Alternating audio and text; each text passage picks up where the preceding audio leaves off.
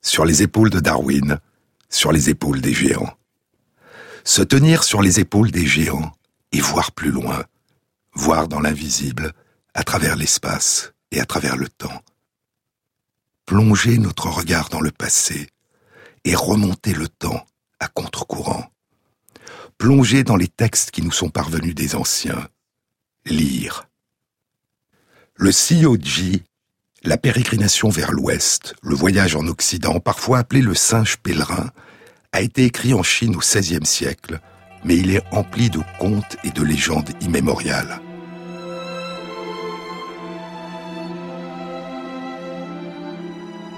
Avec, au bord de l'eau, le rêve dans le pavillon rouge et fleurs en fiole d'or, la pérégrination vers l'ouest est l'un des quatre grands et merveilleux romans de la Chine classique.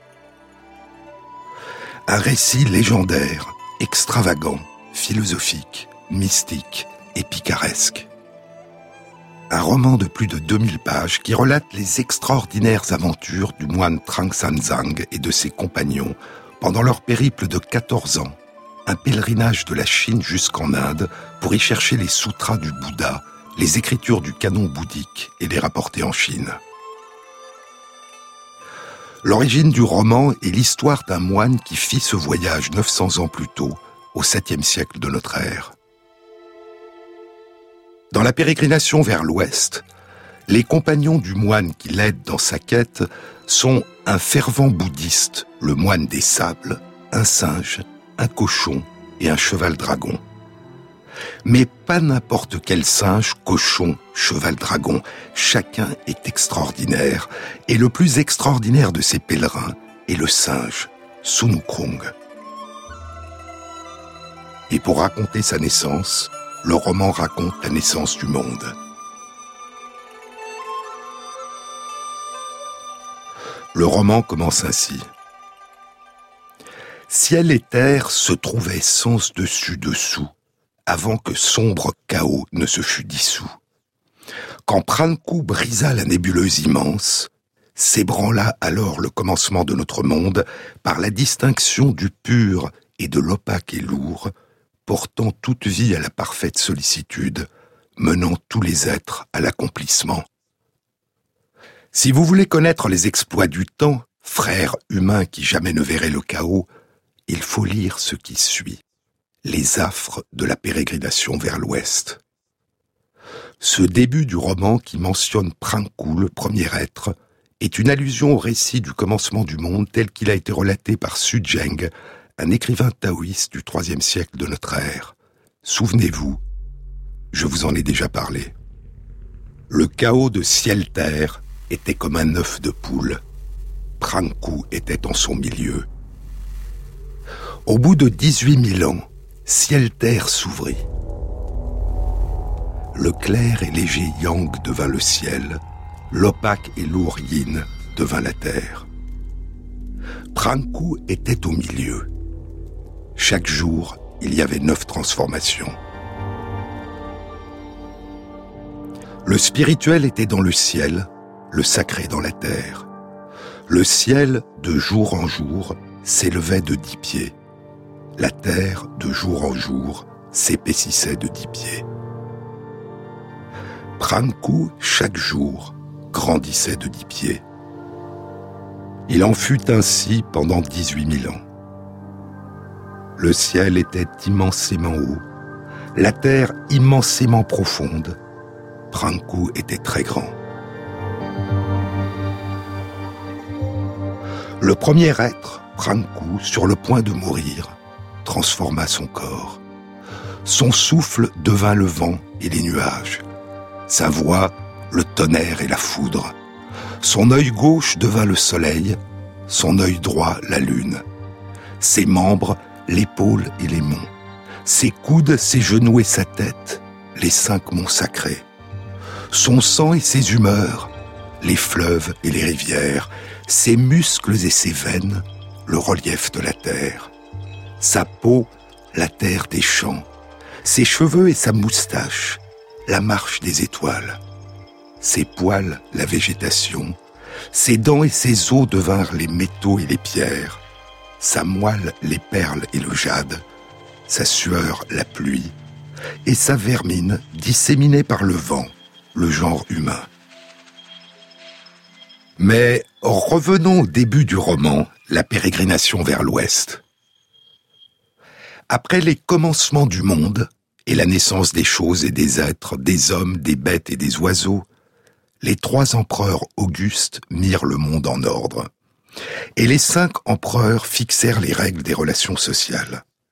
À la suite de quoi, l'univers fut divisé en quatre grands continents, à l'est, à l'ouest, au sud, au nord.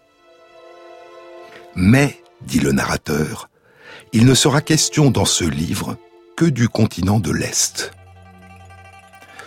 Au-delà des mers, situé au bord de l'océan, se trouvait un pays du nom de Aolai, où s'élevait la fameuse montagne appelée le mont des fleurs et des fruits. Elle s'était dressée au moment où le pur se séparait de l'opaque et lourd, et s'était formée après la division de la nébuleuse. Une belle montagne, vraiment. Au sommet de cette montagne, en son beau milieu, se trouvait une roche d'immortel. Or, depuis le commencement du monde, elle avait, jour après jour, reçu l'imprégnation de la candeur céleste, de la luxuriance terrestre, de la vigueur des rayons du soleil et de la douceur du clair de lune. Elle en avait été si longuement caressée que, remuée par une pensée pénétrante, elle s'était trouvée divinement engrossée, et, se fondant un beau jour, elle expulsa un œuf de pierre de la grosseur d'un ballon. Comme il était exposé à l'air libre, l'œuf se transforma en un singe de pierre, pourvu des cinq sens et disposant de ses quatre membres. Ayant tout fait d'apprendre à grimper et à marcher, il salua les quatre orients. Ce faisant, l'éclat de son regard darda un double faisceau d'or qui atteignit le palais de l'étoile polaire et fit sursauter l'empereur de Jade, le grand compatissant des hautes sphères célestes qui trônait dans la salle précieuse des nuées mystérieuses du palais de l'Arche d'Or, en présence des immortels, ses ministres.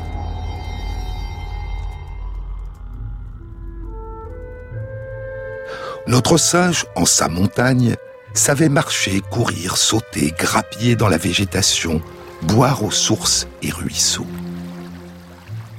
Cueillir des fleurs, trouver des fruits aux arbres, s'associer aux bêtes sauvages, tigres ou panthères, se lier d'amitié avec les daims et les cerfs, et se lier d'affection avec les gibbons ou les macaques.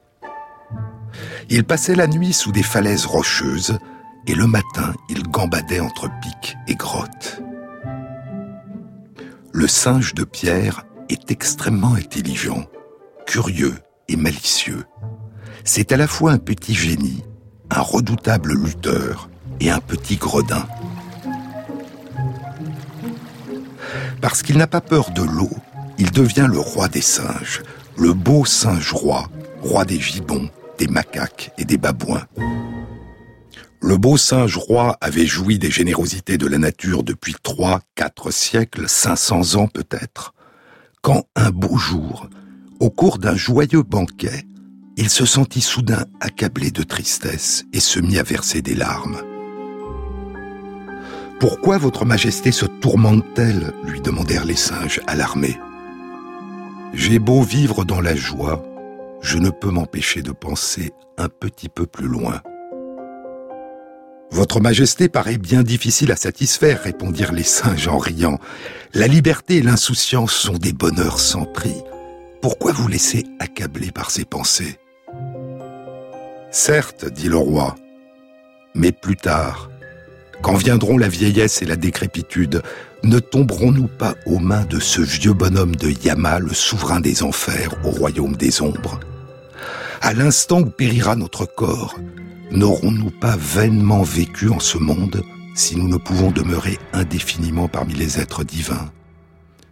Alors les singes éclatent en sanglots. Et un gibbon saute hors des rangs et dit au roi Qu'une telle pensée ait assailli votre majesté signifie en vérité que votre esprit a commencé à s'ouvrir à la voix. Et le gibon lui révèle qu'il y a trois catégories d'êtres qui ne sont pas soumis à la juridiction des enfers.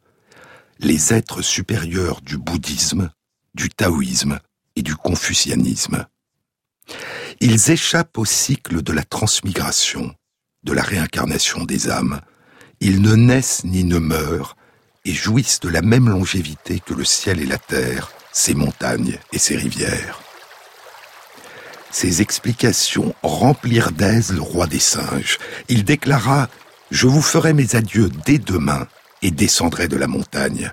Quand bien même il me faudrait aller comme le nuage jusqu'aux extrémités du ciel ou de la mer, je trouverai certains de ces trois-là pour apprendre à rester jeune et vivre indéfiniment afin d'échapper à jamais à l'embuscade que nous tend Yama. Et après un grand banquet d'adieu, il monte sur un radeau et, poussé par un souffle divin, parcourt les flots de l'océan jusqu'au rivage du continent.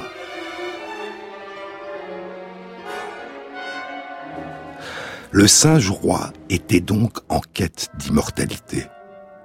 Et après huit à neuf ans d'errance, il rencontre un bûcheron qui lui indique la grotte d'un immortel, le patriarche Subhuti.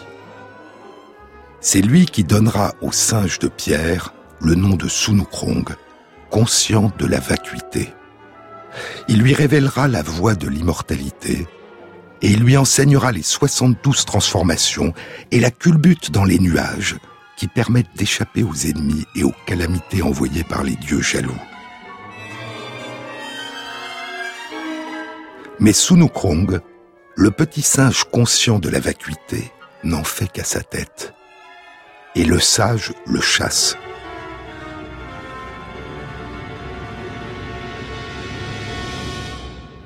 Il redevient alors le roi des 47 000 singes et il acquiert d'autres tours de magie. Par exemple, la méthode dite du corps au-delà du corps. Il s'arrache un poil, le fourre dans sa bouche, le mâchonne jusqu'à ce qu'il soit coupé en morceaux et le crache en l'air en criant ⁇ Transformez-vous !⁇ Aussitôt, quelques 200 à 300 petits singes apparaissent et se pressent autour de lui. Et tous ces petits singes sont si vifs et si agiles que le sabre ne peut les atteindre, ni la lance les toucher.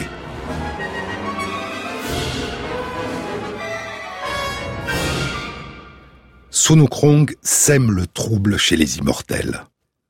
Il perturbe la sérénité de l'empereur de Jade en effaçant les noms des singes du registre des enfers.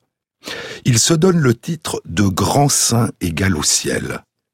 Mais, dit le narrateur, comme le récit l'a exposé, le grand saint égal au ciel n'était qu'un petit singe malin, aussi ignorant des grades et des titres mandarinaux que de la hiérarchie.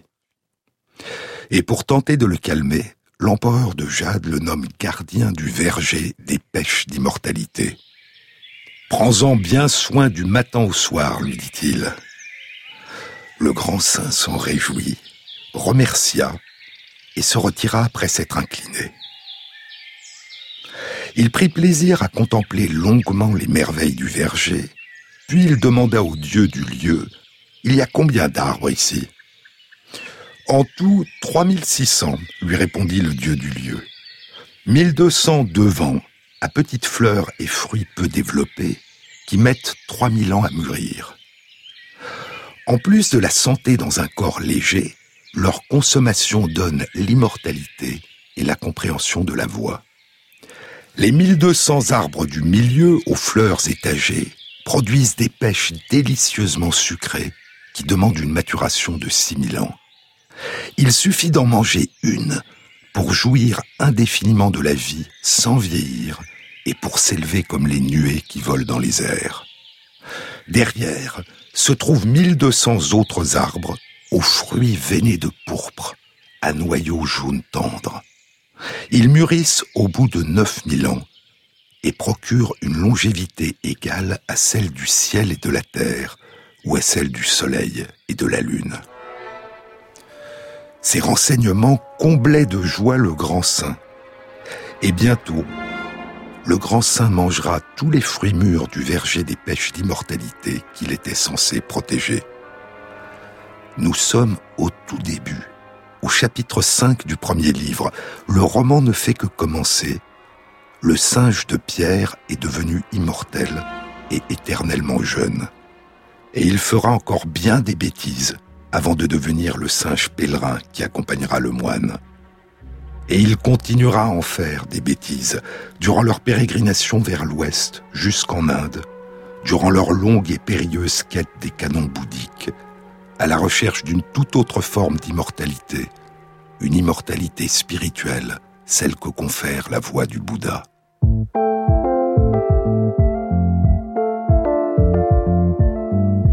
Sur les épaules de Darwin, sur France Inter.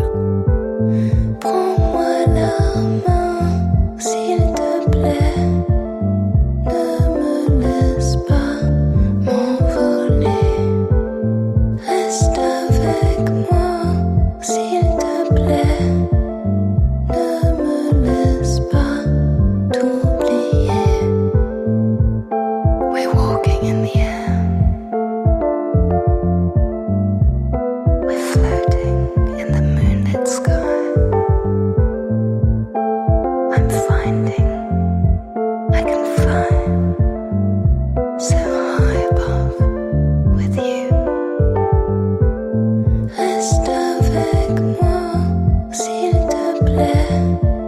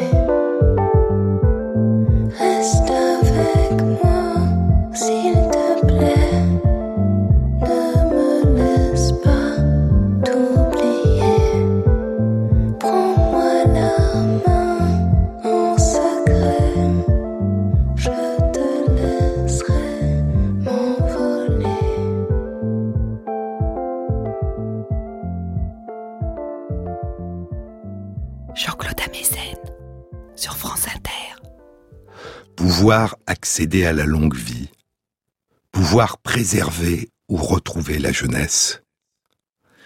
Plus de 1800 ans avant la publication de la pérégrination vers l'Ouest, en Chine, il y a 2221 ans, l'un des rois de la période des royaumes combattants, après avoir conquis tous les royaumes, unifie pour la première fois l'ensemble du pays. Il devient l'empereur Tsin, qui donnera son autre nom à l'empire du milieu, la Chine. Il ne régnera que dix ans. Durant son bref règne, l'empereur Tsin réalise des transformations profondes et durables. Il fait construire la Grande Muraille et de grands canaux reliant plusieurs grands fleuves. Mais, régnant d'une main de fer, on dit qu'il a aussi tenté de détruire la mémoire de son peuple, la mémoire de ceux qui l'avaient précédé. Comme allait le refaire la révolution culturelle 2000 ans plus tard, il brûla les livres, dit la chronique, et fit tuer les lettrés. Un peu plus de 2000 ans après sa mort, en 1974, des fermiers, en creusant le sol, découvrent une immense armée de soldats en terre cuite qui l'accompagnent et le protègent dans sa mort. Près de 6000 soldats de taille humaine, des œuvres d'une beauté et d'un réalisme saisissant. Les soldats ont des chevaux, des chars et des armes de bronze. Mais avant de disparaître entouré de cette immense armée, on dit qu'il rechercha le secret de l'immortalité, de la vie sans fin. La légende raconte qu'il envoya le magicien Sufu à la tête d'une flotte armée à la recherche du mont Penglai, dans une île de la mer de l'Est où résidaient les immortels, à la recherche de l'élixir de longue vie qui donne l'éternelle jeunesse. Mais Sufu et ses compagnons ne revinrent jamais. Et certains récits disent que Sufu, naviguant vers l'est, parvint jusqu'à ces îles lointaines qui sont les racines du soleil, Japon, le pays du soleil levant, le Japon. Loin de là, 300 ans plus tôt, il y a environ 2500 ans dans la Grèce antique, Hérodote, que Cicéron appellera plus tard le père de l'histoire, écrit son grand livre, Historiae, Histoire ou l'enquête. Il y relate les guerres médiques, les guerres entre les Grecs et les Perses. Dans le troisième des neuf livres, intitulé Thalie, le roi de Perse Cambyse, le fils de Cyrus II, Cyrus le Grand, le fondateur de l'Empire des Perses, le roi Cambyse a envoyé des émissaires pour contacter le roi d'Éthiopie et le gagner à sa cause. Durant leur conversation, le roi d'Éthiopie demande aux envoyés de Cambyse quelle est la plus longue durée de vie des Perses. Ils lui répondent qu'elle est de 80 ans. Puis il demande au roi quelle est la longueur de la vie des Éthiopiens. Le roi, dit Hérodote, leur répondit que la plupart allaient jusqu'à 120 ans et quelques-uns même au-delà les espions paraissant étonnés de la longue vie des Éthiopiens, le roi les conduisit à une fontaine. Quand ils s'y furent baignés, ils découvrirent que leur chair était devenue luisante et brillante, comme s'ils s'étaient baignés dans de l'huile, et qu'ils étaient parfumés comme d'une senteur de violette. À leur retour, les émissaires racontèrent que l'eau de cette fontaine était si légère que rien ne pouvait y flotter, pas même le bois ni les choses encore plus légères que le bois, mais que tout ce qu'on y jetait tombait au fond. Si cette eau est véritablement telle qu'on le dit, conclut Hérodote, ce serait l'usage continuel qu'en font les Éthiopiens qui est la cause de leur si longue vie.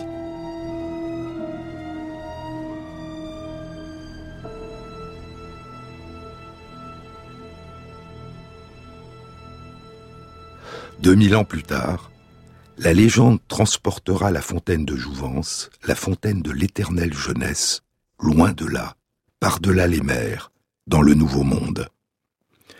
Et l'on dit que le conquistador Juan Ponce de León, qui découvrit en 1513 la Floride, était parti à la recherche de la fontaine de Jouvence et l'avait cherchée en vain.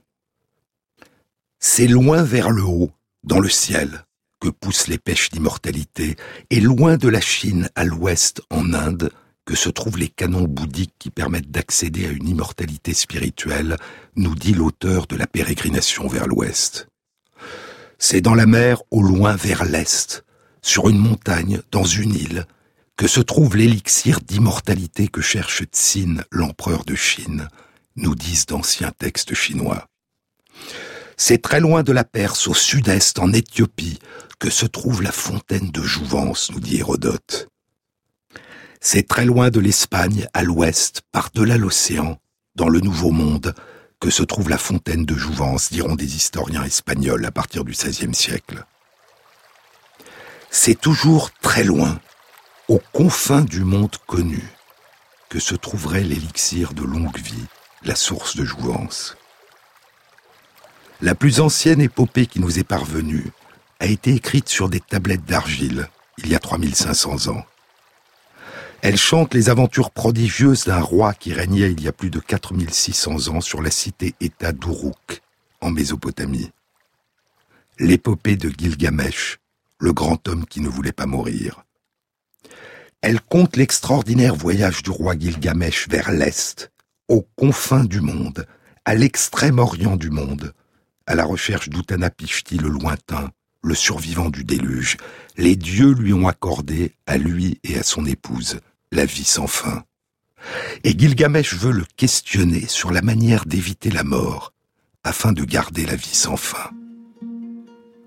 Lorsqu'il le rencontre enfin aux confins du monde, Utanapishti lui dit qu'il obtiendra peut-être la vie sans fin s'il parvient à ne pas dormir six jours et sept nuits d'affilée. Mais Gilgamesh était à peine assis, accroupi, que le sommeil l'enveloppa comme un brouillard. Ainsi échoue la longue quête de Gilgamesh, partis aux confins du monde à la recherche en vain de la vie sans fin. Que faire, Utanapishti demande Gilgamesh. Où me tourner? Où que je porte mes pas, m'attend partout la mort.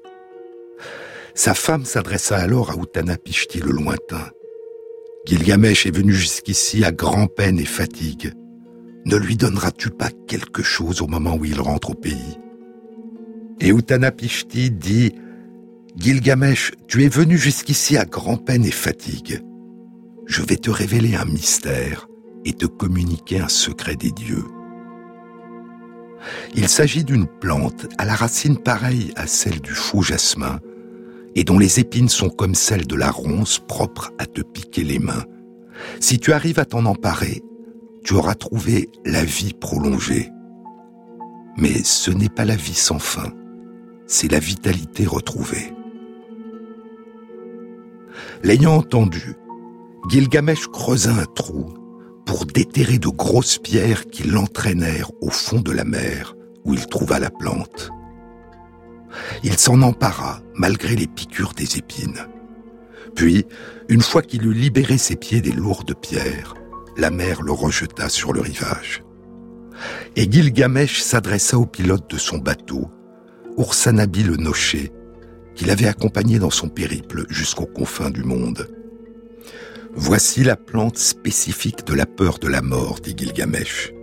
Grâce à elle, on peut retrouver la vitalité. Je l'emporte à Uruk, où pour en tester l'efficacité, j'en ferai absorber un vieillard, car le nom de la plante est le vieillard qui rajeunit. Puis j'en mangerai moi-même pour retrouver ma jeunesse. Sur le chemin du retour, ils bivouaquèrent. Or, Gilgamesh ayant aperçu un trou d'eau fraîche, il s'y plongea pour se baigner. Mais un serpent, à l'odeur de la plante, sortit furtivement de son terrier et l'emporta. Et en s'en revenant, il mua, changea de peau et rajeunit. Alors, Gilgamesh s'assit et pleura.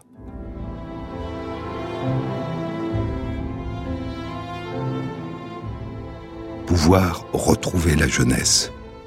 Pouvoir remonter le cours du temps, pour un temps au moins. Quelques jours sont perdus, chante Lamartine, mais le bonheur encore peut fleurir sous mes yeux, comme une fleur d'été. Tous les jours sont à toi, poursuit le poète en s'adressant à Dieu. Tous les jours sont à toi, que t'importe leur nombre. Tu dis, le temps se hâte ou revient sur ses pas. N'es-tu pas celui qui fit reculer l'ombre sur le cadran rempli d'un roi que tu sauvas? Si tu voulais, ainsi le torrent de ma vie à sa source aujourd'hui remontant sans effort, nourrirait de nouveau ma jeunesse tarie et de ses flots vermeils féconderait ses bords. Ses cheveux dont la neige, hélas, argente à peine un front, où la douleur a gravé le passé, s'ombrageraient encore de leur touffe d'ébène, aussi pure que la vague où le cygne a passé. L'amour ranimerait l'éclat de ses prunelles, et ce foyer du cœur dans les yeux répétés lancerait de nouveau ses chastes étincelles qui d'un désir craintif font rougir la beauté. Dieu, laissez-moi cueillir cette palme féconde et dans mon sein ravi l'emporter pour toujours, ainsi que le torrent emporte dans son onde les roses de Saron qui parfument son cours.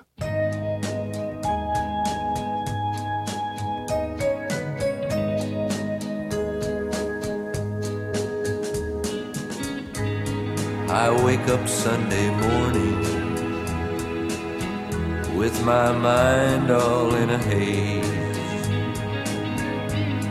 Tear stains on my pillow and makeup on my face. I see those empty whiskey bottles and records scattered on the floor. And from the next room I hear crying, then I remember the night before.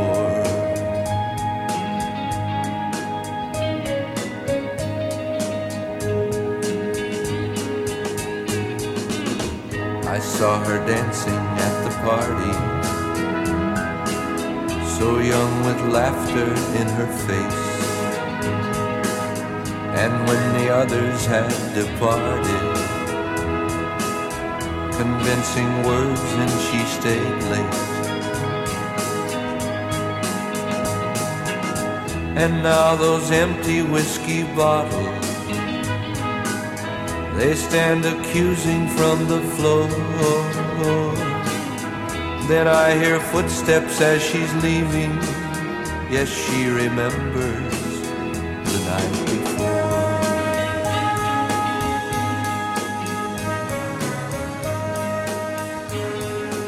Sur les épaules de Darwin, France Inter, Jean-Claude Amezen. Pouvoir remonter le cours du temps. Je vous avais dit dans une précédente émission que parmi les extraordinaires aventures scientifiques qui ont permis chez nos cousines les souris de repousser les frontières naturelles du vieillissement et d'augmenter la durée de la vie, il y avait des aventures scientifiques très récentes qui ont révélé qu'il était possible non seulement de retarder le vieillissement, mais aussi de rajeunir, de permettre à une souris déjà vieille de retrouver en partie au moins certaines des capacités perdues de sa jeunesse. C'est ce qu'a révélé une étude publiée dans Cell il y a six mois, en mars 2017.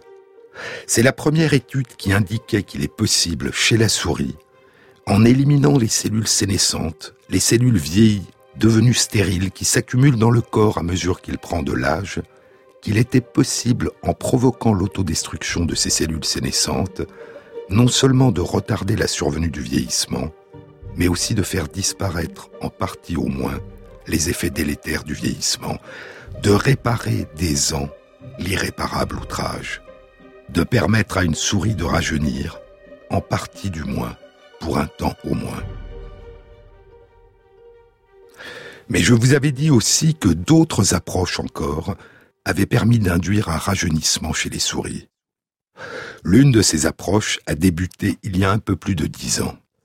En 2005, Irina Conboy, Amy Wager et Thomas Rondo de l'Université Stanford en Californie et Irving Weissman, l'un des pionniers des recherches sur les cellules souches, publient une étude dans Nature qui indique notamment que la présence de sang provenant de souris jeunes restaure les capacités de jeunesse et de fécondité des cellules souches musculaires de souris âgées. Depuis, une série d'études a indiqué que des transfusions de sang ou de plasma, le liquide du sang une fois qu'on a retiré les cellules qui y circulent, provenant de souris jeunes, ont chez des souris âgées un effet de rajeunissement sur plusieurs organes, sur les muscles, le foie, le pancréas, le cœur et sur le cerveau, et notamment sur le renouvellement des cellules de l'hippocampe, une région du cerveau qui joue un rôle essentiel dans la mémoire. En 2014, Saul Villeda de l'Université de Californie à San Francisco, Tony Wyss Corey de l'Université Stanford et leurs collègues publiaient une étude dans Nature Medicine. L'étude indiquait que des injections trois fois par semaine pendant trois semaines de plasma provenant de souris jeunes induisaient chez des souris âgées une augmentation des capacités d'apprentissage et de mémorisation. Il semble donc y avoir chez les souris jeunes des substances qui favorisent le maintien de la jeunesse et qui, lorsqu'elles sont injectées à des souris âgées, induisent un rajeunissement de plusieurs organes, dont le cerveau. Et il semble que les souris âgées cessent de produire ces substances qui favorisent le maintien de la jeunesse. Et certaines expériences suggèrent même que les souris âgées produiraient des substances qui favoriseraient leur vieillissement. L'étude la plus récente dans ce domaine de recherche a été publiée dans Nature il y a moins de six mois, en avril 2017. Elle était animée par Tony Corey. L'étude explorait l'effet chez des souris âgées de l'injection de plasma humain deux fois par semaine pendant deux semaines. le plasma provenait soit de personnes âgées de 60 à 80 ans, soit d'adultes jeunes âgés de 19 à 24 ans, soit du cordon ombilical de nouveau-nés. Ce qui était étudié, c'était l'effet de ces injections de plasma sur l'hippocampe et sur les capacités d'apprentissage et de mémorisation des souris âgées. Le plasma de personnes âgées n'avait aucun effet sur l'hippocampe des souris âgées. Le plasma des adultes jeunes avait un certain effet de rajeunissement, mais l'effet le plus puissant de rajeunissement de l'hippocampe était celui du plasma provenant du cordon ombilical de nouveau-né. Et il augmentait aussi significativement les capacités d'apprentissage et de mémorisation des souris âgées. Et ainsi, l'étude indique que nous fabriquons à la naissance des substances qui, lorsqu'elles sont injectées à des individus âgés d'une autre espèce, des souris, ont un effet de rajeunissement sur une région du cerveau impliquée dans la mémoire et sur les capacités d'apprentissage et de mémorisation des souris âgées. Il y aurait en nous une fontaine de jouvence, un élixir de jeunesse, dont le pouvoir s'atténue peu à peu à mesure que nous voyageons à travers le temps. Mais cet élixir de jeunesse, ces substances présentes à notre naissance dans le plasma de notre cordon ombilical, pourraient-elles avoir un effet de rajeunissement non seulement chez des souris âgées, mais aussi chez des personnes âgées On ne le sait pas. Il y avait une autre inconnue. Le sang, et donc le plasma, contient un très grand nombre de substances différentes, de molécules différentes. Cet effet de rajeunissement des souris âgées qu'exerçait le plasma de nouveau-nés humains était-il dû à un très grand nombre de molécules différentes agissant chacune sur différents organes, ou était-il dû à un nombre limité de molécules agissant sur tous les organes? Tony Wiscorey et ses collègues ont découvert que deux molécules, deux protéines, qui étaient présentes en très grande quantité dans le plasma du cordon ombilical, étaient moins abondantes dans le plasma des adultes jeunes et moins abondantes encore dans le plasma des personnes âgées. L'une de ces molécules est un facteur de croissance qui stimule les cellules souches qui produisent une partie des globules blancs du sang.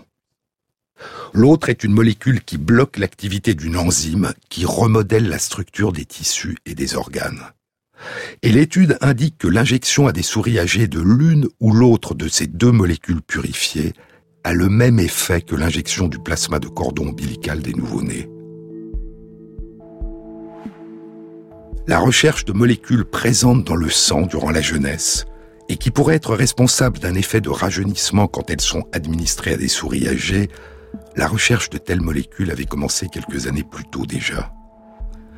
Irina Conboy et Amy Wager, qui avaient participé à l'étude publiée en 2005 dans Nature, révélant que le sang des souris jeunes avait un effet rajeunissant sur les cellules souches musculaires de souris âgées, Irina Conboy et Amy Wager avaient déjà proposé d'autres molécules candidates. L'ocytocine est une hormone produite par une région du cerveau, l'hypothalamus. Elle joue un rôle majeur chez la femme dans le déclenchement de l'accouchement et dans l'allaitement. Elle est aussi présente chez l'homme, et certaines études suggèrent que l'un de ses effets serait une augmentation de l'empathie, de la sympathie, de la confiance, de l'attention à l'autre. En 2014, une étude animée par Irina Conboy et publiée dans Nature Communications indiquait que l'ocytocine avait un effet de rajeunissement sur les cellules souches musculaires. Mais l'aventure de la recherche de ces molécules rajeunissantes avait débuté un an plus tôt, en 2013, par la publication dans Cell d'une étude animée par Amy Wager et par Richard Lee, un cardiologue de l'université Harvard. L'étude indiquait qu'une molécule, un facteur de croissance appelé le facteur de croissance et de différenciation 11, ou GDF11, lorsqu'il était injecté à des souris âgées, avait un effet spectaculaire sur le cœur. Il diminuait l'hypertrophie cardiaque, l'augmentation de volume et l'épaississement du cœur, qui est une des causes de l'insuffisance cardiaque dont la fréquence augmente chez les personnes âgées. Un an plus tard, en 2014, deux études animées par Amy Wager étaient publiées dans Science. L'une rapportait que l'injection de GDF-11 à des souris âgées exerçait un effet de rajeunissement sur leurs cellules souches musculaires et augmentait leur force musculaire, leur endurance à l'effort et leurs activités. L'autre étude rapportait que l'injection de GDF-11 à des souris âgées restaurait la production de vaisseaux sanguins et le renouvellement de cellules nerveuses dans le cerveau. Mais l'enthousiasme prématuré provoqué par ces résultats n'allait pas durer. En 2015, deux études, publiées l'une dans Cell Metabolism et l'autre dans Circulation Research, rapportaient une absence d'effet de rajeunissement de GDF-11 sur le cœur. Au contraire, le GDF-11 semblait avoir un effet inverse. La raison de cette discordance n'a toujours pas été clarifiée, et il est possible que la source différente de GDF-11 utilisée soit en cause. Aujourd'hui, la conclusion de l'ensemble de ces études est qu'il semble bien exister dans le plasma des souris jeunes et dans le cordon ombilical des nouveau-nés des molécules dotées d'une capacité de rajeunissement quand le plasma est injecté à des souris âgées. Quant à l'identification des molécules qui seraient responsables de cet effet de rajeunissement, elle s'avère une entreprise complexe et emplie de choses trappes. Mais récemment, d'autres aventures avaient été entreprises.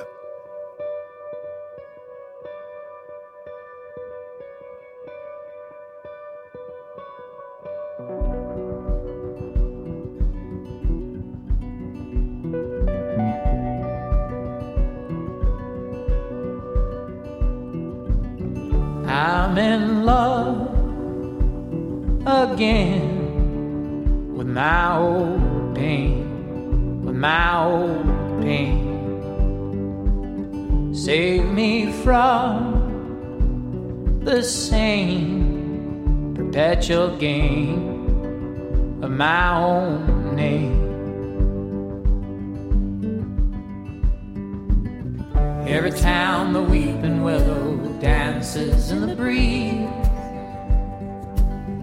Please remind everybody that I smile with ease. Not too long ago. So, honey, don't let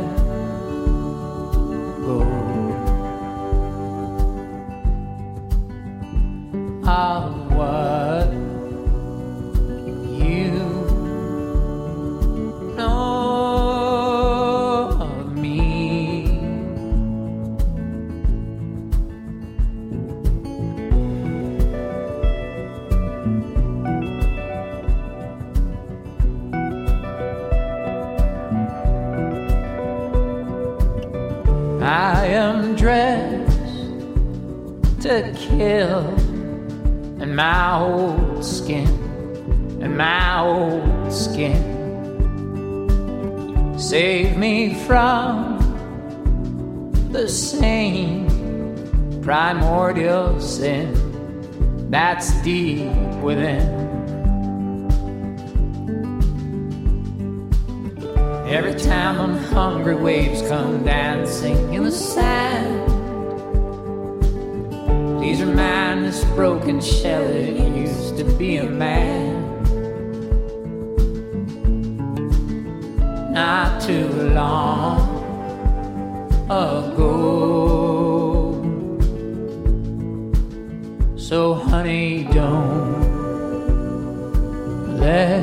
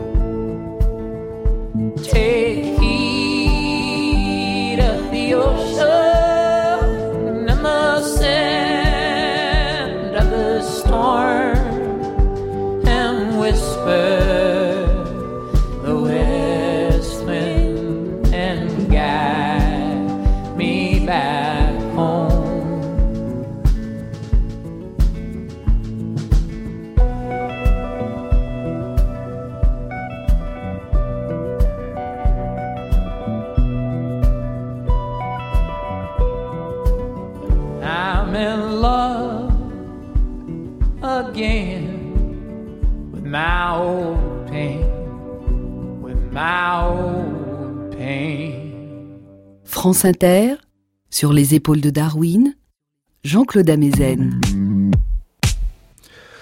Au tout début de notre existence, nous sommes une unique cellule, une cellule œuf fécondée. Et à partir de cette cellule œuf, naîtront les premières cellules souches embryonnaires qui se transformeront progressivement au contact les unes des autres en 200 familles cellulaires différentes qui composeront notre corps. Ces cellules se transforment, elles deviennent différentes, on dit qu'elles se différencient.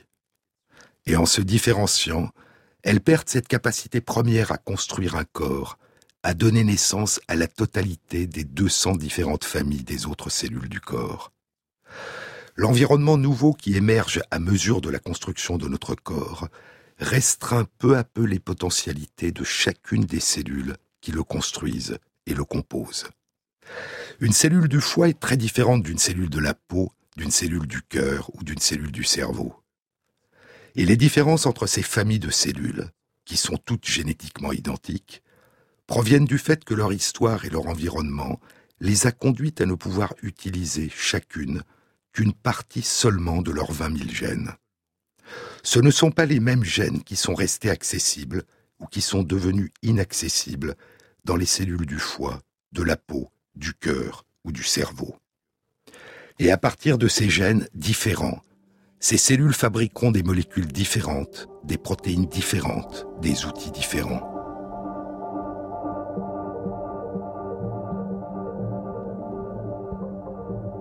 Le grand domaine de recherche qui explore actuellement la façon dont l'histoire et l'environnement influent sur la façon dont les cellules et les corps utilisent leurs gènes et les conséquences pour les cellules de ces différentes façons d'utiliser leurs gènes a été nommé l'épigénétique. Littéralement, épigénétique signifie ce qui est au-dessus des gènes, au-delà des gènes, au-delà de la totalité des informations génétiques dont disposent les cellules et les corps.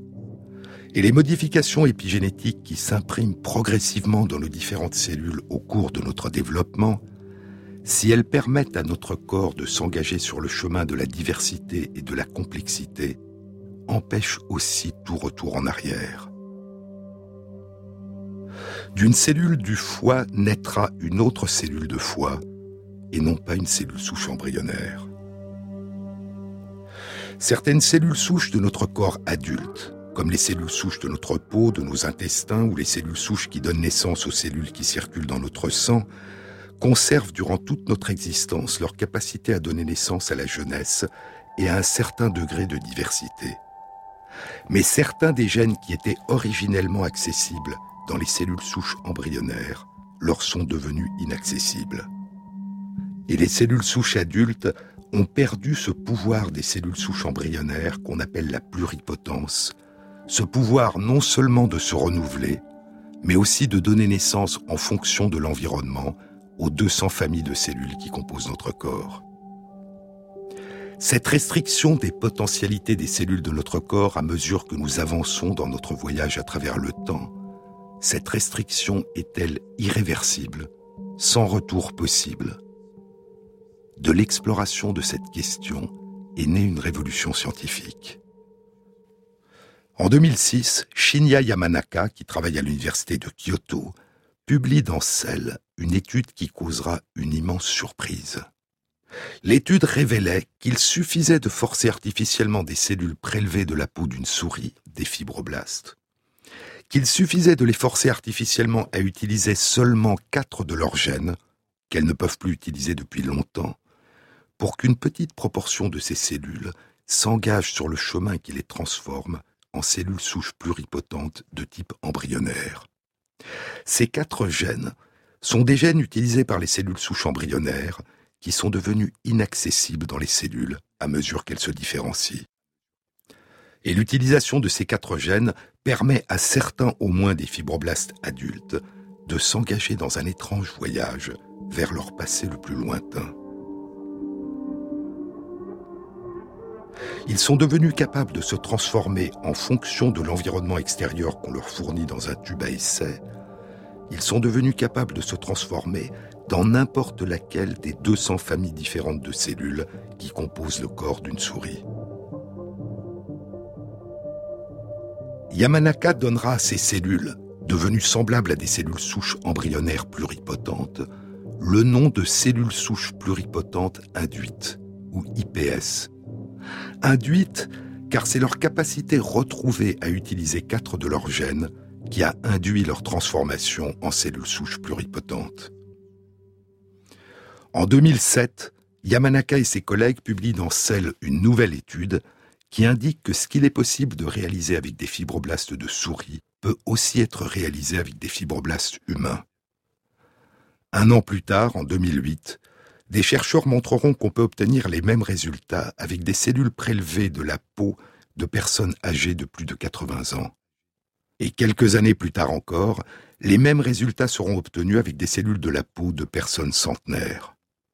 Ainsi, le caractère vieilli ou sénescent de ces cellules n'est donc pas uniquement dû à des phénomènes d'usure intrinsèques, c'est l'histoire et l'environnement de ces cellules, l'environnement intérieur du corps d'une personne âgée de 80 ans ou de 100 ans, qui leur donne pour partie leur caractère dit sénescent.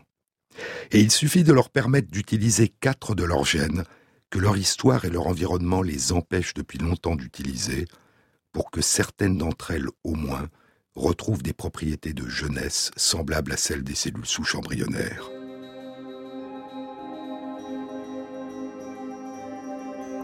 Ces recherches ont commencé à bouleverser, au niveau tout du moins des cellules qui nous composent, les représentations que nous nous faisions de ce que nous appelons la jeunesse et la vieillesse, et de leur relation avec l'écoulement du temps.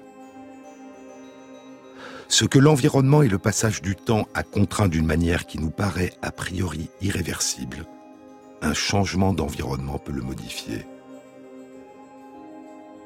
Ce n'est pas le temps qui s'efface alors, si certains gènes de la cellule ont été altérés au cours de la vie, ils conserveront la cicatrice de ces altérations.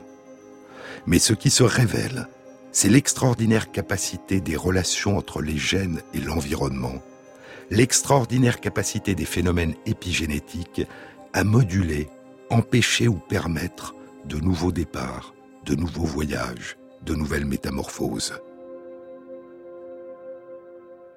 Et c'est l'extraordinaire réservoir de potentialité que conservent durant toute notre existence les cellules qui composent notre corps. Mais ce qu'il est possible de réaliser avec des cellules isolées dans un tube à essai, est-il possible de le réaliser à l'intérieur du corps, à l'intérieur du corps d'une souris? Et ce rajeunissement des cellules à l'intérieur du corps, s'il peut être réalisé, permettrait-il alors au corps de rajeunir?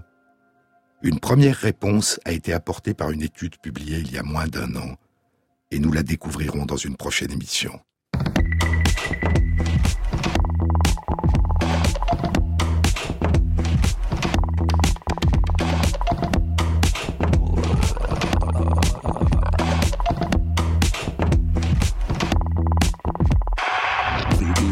Cette émission a été réalisée par Christophe Imbert avec à la prise de son Juliette Delperroux, au mixage Lucas Vaillant et Jean-Baptiste Audibert pour le choix des chansons. Et merci à Christophe Magère qui met en ligne sur la page de l'émission Sur les épaules de Darwin, sur le site franceinter.fr, les références aux articles scientifiques et aux livres dont je vous ai parlé. Bon week-end à tous, à samedi prochain.